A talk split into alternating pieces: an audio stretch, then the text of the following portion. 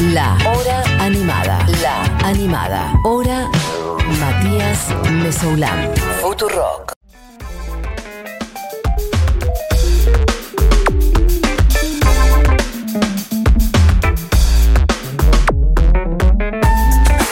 Bueno, cuando faltan un poquito más de 20 minutos para concluir esta hora animada, decía que hoy teníamos nota en piso y es ni más ni menos que el señor Tweety González. Gracias por la invitación, muy contento de estar acá por primera vez, espero que no sea la última. Así será. ¿Cómo estás? Bien, bien contento de que ya se empieza a ir el frío. Yo odio bastante el frío. Este, Bueno, justo hablábamos un poco de la primavera. Hoy tocó un lindo día, ayer lluvia. Venimos de una semana muy este, lluviosa, pero hoy ya, este, bueno, sí, se viene un poco más la primavera. ¿Tenés, eh, por ejemplo, en tu casa algún tipo de fondito? tengo jardín, balcón, plantas? tengo un balcón terraza eh, lindo. No, es- Ok. no es grande, pero para, a mí me alcanza, vivo solo, así que me alcanza. Bueno, amigues, eh, tenemos un rato para charlar con Tweety, que es un, bueno, un monstruo, una trayectoria enorme. Eh, ha producido, bueno, multitud de artistas de, de rock nacional, sobre todo. Este, después estaremos eh, metiéndonos ahí, sobre todo desde los años 80 en adelante. Soda Stereo, Fito Páez, Celeste Carballo y tantísimos otros, a bandas también más contemporáneas. Y ahora, no solamente eso, sino que después de, bueno, unas buenas décadas de carrera, ha pegado el salto a tener también su propio, a poner su nombre al frente, sus propias Sí. canciones. De hecho, lo que sonaba, lo que estaba sonando recién ahí es Jazzy Pop, que es una de las canciones nuevas, ya como Tweety González como nombre.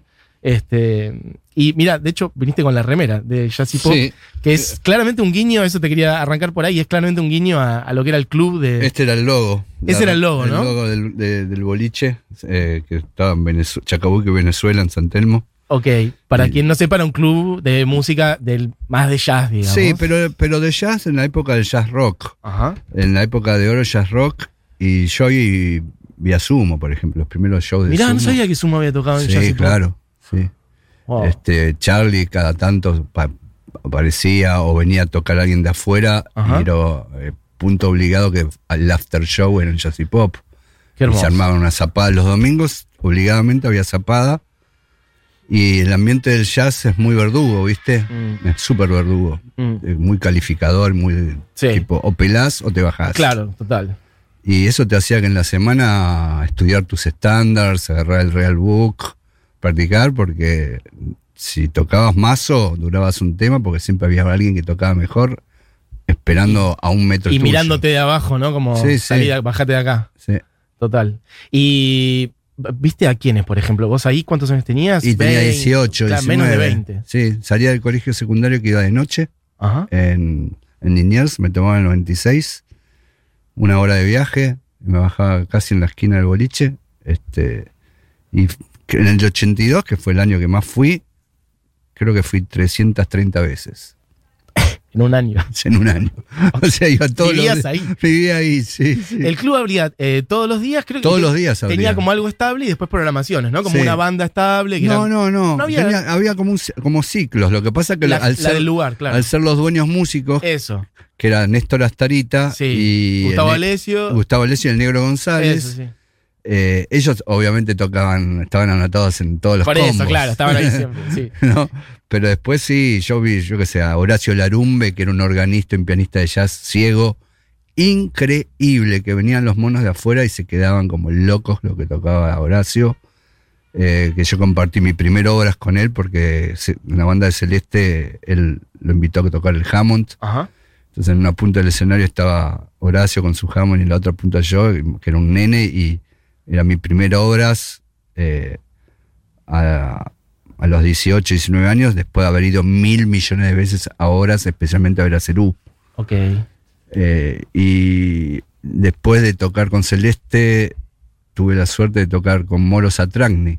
Viste, tocar con Moro siendo fan de Cerú, a los dos años que se separa Cerú, Qué locura. para, para mí era estar en el cielo, ¿viste? Y, y todo eso para vos surgió por los contactos y el mundo que te fuiste haciendo Jazzy por Jazzy Pop. Pop. Sí, por eso. mm, Es un lindo guiño ponerle sí, Jazzy Pop te, a esta te digo ¿no? que el nombre fue lo último que apareció a último momento eh, y me cerró, pero con toda, ¿viste? Incluso lo escribí todo junto para que no haya. eh, para que no deriven en, en la explicación de que si es jazz y Oh, pop. claro, exacto. Y aparte nosotros lo decíamos así, todos juntos. Vas al boliche, vas al jazz y pop, Total. ¿viste? como suena. ¿Qué pasó? ¿Por qué, por qué cerró? Porque eh, Y murió, después se, se, se existió en los últimos años de la dictadura, cuando arrancó la No, democracia. Después estuvo en Paraná, en la Ah, calle ok. Paraná y Corrientes. Ok.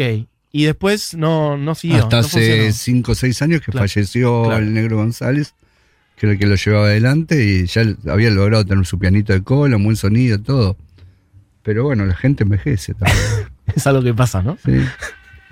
Y los primeros, ese primer mundo que, que- que te armaste, vos eras muy, eso, muy chico. ¿Cómo fueron esos primeros, Era muy chico esos y primeros caminos para meterte al mundo profesional? era muy chico y era muy nerd.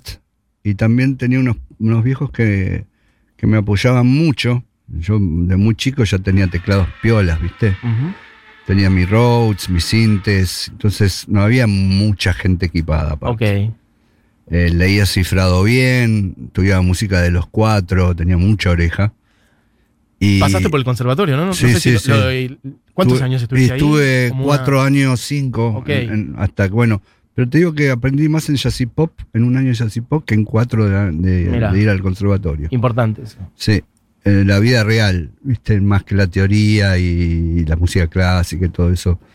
Eh, a mí me dio mucha calle eso. Y además arrancaste con eso, muy por ar- muy arriba, en Muy sentido arriba. de con músicos que eran unos monstruos, Sí. el jazz que en buena medida, Sí, armónicamente, es, lo- es de los géneros más complejos, ¿no? más ricos, digamos, si se quiere. Eso me dio mucho lenguaje, sobre todo después para tocar con Fito, que maneja mucho ah, lenguaje armónico que- eh, proveniente del jazz.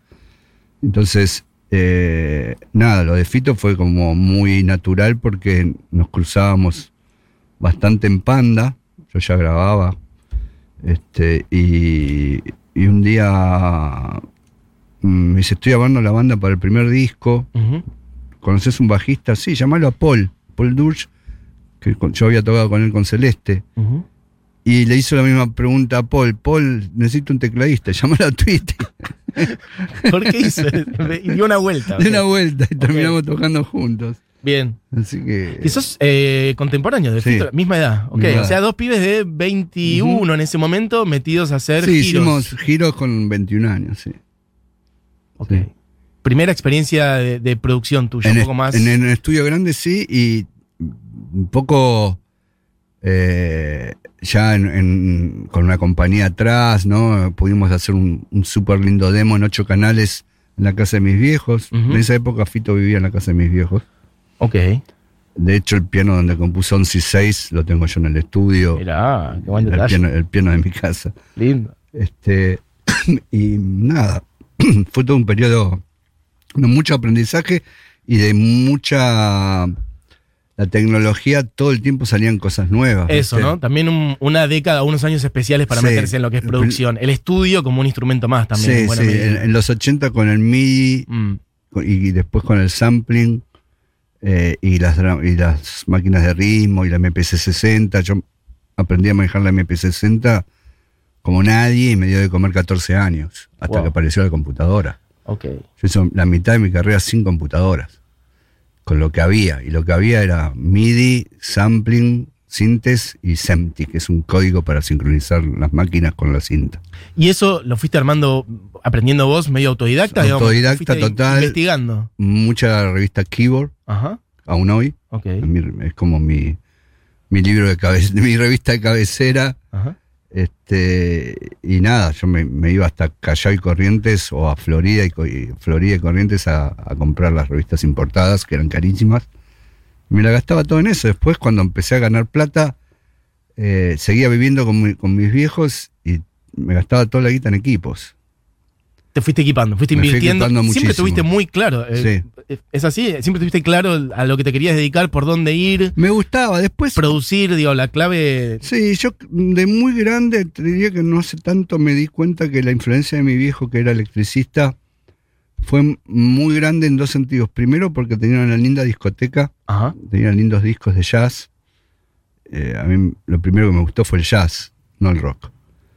Eh, y también ver los tableros de electricidad, que es una cosa muy parecida a un- una consola, ¿viste? Sí. Perillas, relojitos Sí. boom, yo qué sé, llaves que conectan, cable, mucho cable.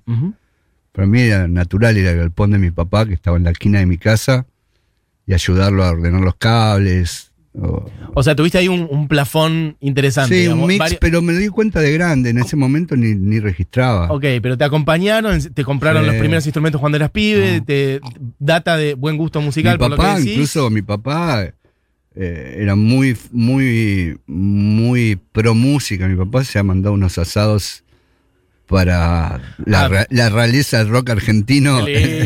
Grosso, hizo dos salas de ensayo emblemáticas. Hizo la sala de la mar de Fito, hizo el estudio de los Soda también. Cuando decís que lo hizo, es que hizo la instalación. o- No, hizo Ah, todo la acústica, todo. eso, bueno, sí, sí, sí. lo lo- armó. se- lo armó, se los armó de onda. Wow. Así como. él siempre estuvo en las obras y sabía de construcciones y con unas mínimas recomendaciones de, de alguien que tiraba data de, de acústica, eh, la construía él. ¿viste? Ok, y vos, además, que es. Bueno, espero que podamos llegar a hablar de todo lo que estábamos diciendo en la previa, que es un montón. Pero vos también tocaste mucho eh, en vivo, tocaste mucho con Soda, por ejemplo. Ahí te empezó a tirar un poco más. Digo, son rubros que pueden ir por separado, viste que hay gente que produce que no se sube a un escenario nunca. Vos hiciste las dos cosas. Siempre te llevaste bien con eso, te tiró. En algún momento dijiste, che, por ahí quiero ser instrumentista y armar más cosas, o no. No, no, siempre fue. Es que no lo pensé, se daban las cosas, ¿viste? O sea, yo tuve la suerte de, jugar en primera siempre. Mm, Entonces, es como que pasé de, de- de las inferiores total. a primera chiquito Entraste muy por arriba. y del 83 al 97 viví prácticamente la mitad del año viajando, de gira, y en el- cuando estaba acá hacía discos. O sea, no- incluso eh, al pasarme al colegio de noche a los 15 años, yo no tengo amigos de- del barrio, no tengo ni, o sea, no los veo. Claro. Sé dónde están un par por las redes y nada que ver con mi hermano. Mi hermano sigue teniendo la misma barra de amigos de toda la vida, Claro. vive en el mismo barrio, yo no. Tu vida se armó de otra manera totalmente. Nada que ver. Tus amistades, tu círculo, es Es todo el mundo de es la 99 música. como el 99% música. Ok. Casi no tengo gente conocida que no tenga que ver con la música. Que no tengo tema eh, tema de conversación, soy muy... Ah, sos muy Sí, de sí. hablar de eso. Sí, Te cuesta hablar de otro tema. Sí. Ok. Pero, pero me la banco. bien así. Me la banco. es así, me la banco. El que me dice tienen que bancar así. El que te tienen que bancar. El que Sí. dice esto es Tweety González, eh, que está acá charlando con nosotros y que además tiene, bueno, por primera vez, después de, bueno, una larga carrera, música propia. ¿Qué es lo que te picó el bichito de, de- de armar algo de composición propia, de ponerle tu nombre a la canción? fue, se fue sumando hechos, fue eh, darme cuenta en, en ciertas producciones para otros donde lo único que no había hecho yo era cantar Mm, y después todo lo demás había sido idea mía y dirección mía. Entonces lo sentía muy mío, pero lo firmaba otro Mm. y todos los créditos se los llevaba otro y todo lo demás se los llevaba otro. Este, por un lado, y después, eh, nada, para mí tocar, viste que los americanos, para ellos es play, es jugar, tiene mucho de lúdico. total. Eh, yo incluso creo que los pibes que hacen beats hoy, y lo he hablado con varios de ellos, son ex gamers. Se cansaron de jugar a los jueguitos, no se levantan de la silla, la silla es la misma, y en vez de hacer jugar al LOL, hacen beats. ¿Sabes quién me dijo la misma idéntica frase, lo de eh, play es jugar, hace unos días nada más? Eh, Melero. Dijo exactamente la misma frase. Para los yankees, eh, play es jugar, lo lúdico de la música es increíble. Es literalmente la misma frase. Sí, sí, es muy, es muy eh, explícito en la palabra. Y tiene, si bien tiene mucho de estudio, creo que lo más divertido tiene la parte de jugar que de- puede ser desde mil ángulos distintos, puede ser desde tocar hasta buscar un sonido. Lo mismo que las fuentes de inspiración, a veces la fuente de inspiración puede ser un acorde, puede ser un sonidito, puede ser cosas que escuchaste de otros músicos. Hmm. O sea, mm, es muy variado. Pero sí te empezó a pasar esto que decís de sentir o por ahí una falta de, o de reconocimiento. No, o de no, algo, no, no, no, no El por- crédito se lo lleva a otro. No, eso es una parte pequeña, Mm. ni siquiera es la, la impulsora. Creo que eh, venía juntando y digo, bueno, algún día quiero hacer un disco mío. No tenía, no tenía ni fecha ni nada y aparte empezaba a ver que todos los productores tienen discos, ¿viste? Hasta George Martin tiene discos. Sí, empezó a pasar. Teo Macero, que era el productor de Miles, tenía su disco. Un montón de gente. Quincy tiene sus discos. Sí. Y, tener el 100%, para mí no hay mucha diferencia. La, diferencia más grande es que tengo el 100% de la, de la- del control, control y la última palabra. ¿viste? Este, pero el hecho del año pasado estar tanto tiempo encerrado y con el estudio cerrado cuatro meses también me hizo como que agarrar todo lo que tenía hecho hasta, ese- hasta ese, hasta ese momento y empecé a desarrollarlo más profundamente. Ahí me empecé a dar manija porque me empezaron a salir cosas que me gustaban. Ujú. Que me gustaban no es un detalle menor porque mi autocrítica es feroz. Alta. Imagínate, yo vivo, en el buen sentido de la palabra, de criticar a otros. Pro- producir es hacer crítica constructiva todo el tiempo. Todo el tiempo y tomar decisiones todo el tiempo. Con vos debe ser durísimo. Conmigo mismo es muy duro. ¿Y se te ocurrió en algún momento, por ejemplo, que alguien venga a producir tu trabajo y dijiste, no, acá quiero estar, quiero hacerlo yo todo? Eh, no en el hecho de producir, pero sí en el, en el, en el- en el com- el hecho de compartir composiciones. Mm. Eh, Jazz y Pop, que es el tema que acabamos de escuchar, es uno de los más viejos que tengo guardados. Y toco todo yo menos la batería que toca Alejandro Waki Castellani, que casi tocan muchos temas él y otros temas toca Sergio Berrinelli, Sí, que para mí son como eh, hermanos y meses separados 10 años después porque son muy parecidos en la forma de tocar, uno es más yacero que el otro, pero los dos para mí son dos genios totales. Yo amo los bateristas buenos. Mm. También porque tengo un pasado de baterista. Yo de chiquito tocaba Habías la batería. un poco por ahí, ¿no? Eh, y, te, y te digo la anécdota. Yo empecé realmente a tocar la batería como 7, 8 años porque lo vi a Tito Alberti, el papá de Charlie, tocar Mirá. en la tele. Mirá.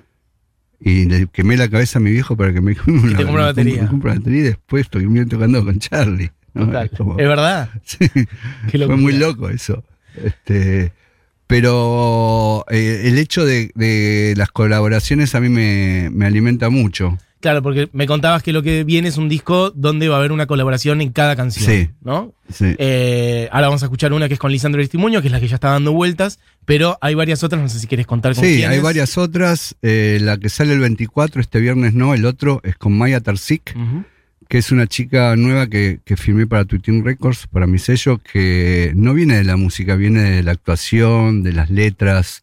Ella es una gran poeta, tiene una pluma así como muy afilada, con un lenguaje muy coloquial que a mí me encanta, esa cosa desacartonada. Ujú. Eh, yo si hay algo que le tengo que criticar a la música latina en general, no, en no Argentina, porque Argentina siempre fue como muy especial y muy fina en eso, pero vos salís de Argentina A ver, y las letras son las mismas que hace 60 años. mira. No hubo evolución en eso. Salvo la música urbana que también no hay mucha Mm, evolución, Sí, eh, pero el, el pop y el rock, las letras dan asco. sí. eh, saliendo de Argentina. Pasa mucho. Me perdonen mis hermanos latinoamericanos, pero gastan un poco más de energía en las letras. No puede ser que usen las mismas 40 palabras que hace 60 años, que usaban sus abuelos para hacer ¿Y por qué crees que o, o que se quedó Es así en otro, o que acá en Argentina sí pasó Para hubo mí es tantos cultural. cambios? Nosotros tuvimos el tango y, y- y el lunfardo y me parece que eso fue tan grande y sigue siendo tan grande que, que lo naturalizamos y las Mm. nuevas generaciones no se dan cuenta, pero también escriben, los pibes que escriben un, Música urbana hoy. música urbana hoy, escriben, las letras de voz son 10 veces más elaboradas, pensadas y lindas que las de Balvin, todos esos raperos grasas que, que, que andan polulando por ahí. Hablando de, eh, de música más actual y de roles de gente más joven, hablábamos un poquito antes de la diferencia o lo- de los roles de los productores, que estaba bueno que, que cuentes eso, digo, charlando Sí. fuera de micrófono. Hablabas de los productores, mm, del rol de producir rock u otras músicas de antes y producir música urbana hoy. A la vez también en un contexto donde se democratizó, que está bueno, la tecnología, hoy cualquier persona, cualquier pibe se compra una placa más o menos Sí. digna, una compu más o menos que esté bien y puede armar algo, ¿no? Sí. ¿Cómo ves? eso? Sí, tiene su lado bueno, que lo acabas de decir vos. Para mí el lado malo es que hay mucha vagancia. Y con eso hay mucho... Ah, agarro este sonidito que lo usan todos, eh, este loopcito, este BPM. Mm, O sea, estamos muy en el emporio del igual y de ir muy a lo seguro, cuando tendría que ser todo al revés porque tenés más paleta sonora que nunca y gratis. Lo mismo me pasa con la música, yo no puedo creer que yo le tengo que contar las bandas nuevas que existen a pibes de 20 años. Y me pasa el 90% de la gente, del tiempo. como que está muy repetido y hay como una homogeneización de nada. sonido, conocer muy pocas bandas, claro. No conocen nada de música. Yo me, me, me- me desilusiona mucho, ¿eh? Hay excepciones, pero cuando las excepciones, siempre le digo, ¿qué? ¿Y tu papá qué hace? Es músico. Listo. No, no sí. cuenta, no, Claro. no compite porque no viene con ventaja. Sí, Cuando pero sos- si no, pero si no es una soledad, ¿eh? aparte no es que le estás diciendo, che, no conoces a Phil Collins, no estás No, diciendo no, eso. no. Algo, Bandas de hoy. mira, ¿viste? No me pasa casi nunca que alguien venga y. Bueno, yo soy muy melómano, yo soy muy enfermo. Si hay algo que me gusta muchísimo de la música es descubrir un artista nuevo. Pero me da una. Me alegra la semana, te diría. Y estoy toda la semana hinchándole las pelotas a todo el mundo. Che, ¿escuchaste de Marías? Que es una banda que escuché, que descubrí hace un mes, gracias a YouTube. Que YouTube eso te, quería preguntar, ¿cómo Si haces vos- para descubrir música es nueva, muy fácil. ejemplo? Si vos buscas y buscas bien, Sí. el algoritmo se educa y te empieza a tirar data que a vos te sirve. Vos y te decís, gusta. Su- no, Yo creo que un poco lo he educás- comprobado, ¿eh? pero ¿no sentís que el algoritmo igual te está bajando cosas No. que le sirven? A mí no me. a- YouTube no me manda nada. Le ganaste a YouTube. Le gané. Sigo 600 canales. Tengo 600 suscripciones. Bien, ok. Entonces, el pibe sabe. O sea, este pibe está suscrito a 600. Tengo mucha ojo, data. ojo con este. Bien, Y es muy raro que me mande algo. No me mandan cosas que no me gustan en mi canal de YouTube. bien. Me mandan todas cosas que me gustan. Que me interesan. Y de todo el mundo. Y de todo el mundo. Sí. Y si me pongo quizás dos días a, a buscar música de Japón, va a estar un mes más tirándome. ¿Y escuchás todo tipo de música o te enfocás en No, un no género escucho en todo tipo de música. No escuchás todo. No. En general, ¿qué es lo que más escuchás? ¿O qué no? Cosas que me parezcan originales o que me emocionen. Ah, bueno, pero es un amplio espectro. eso. Sí, sí, sí, no Está bien. respeto. O sea, desde música. No, no, yo no, eh, yo qué sé. eh, a mí elegante me parece súper genuino, por ejemplo.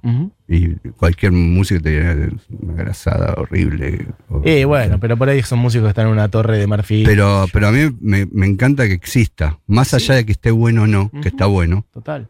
que exista un pibe así, es mejor que, que exista un Pablo Escobar. Sí, obviamente. No. Sin duda. Seguro, total.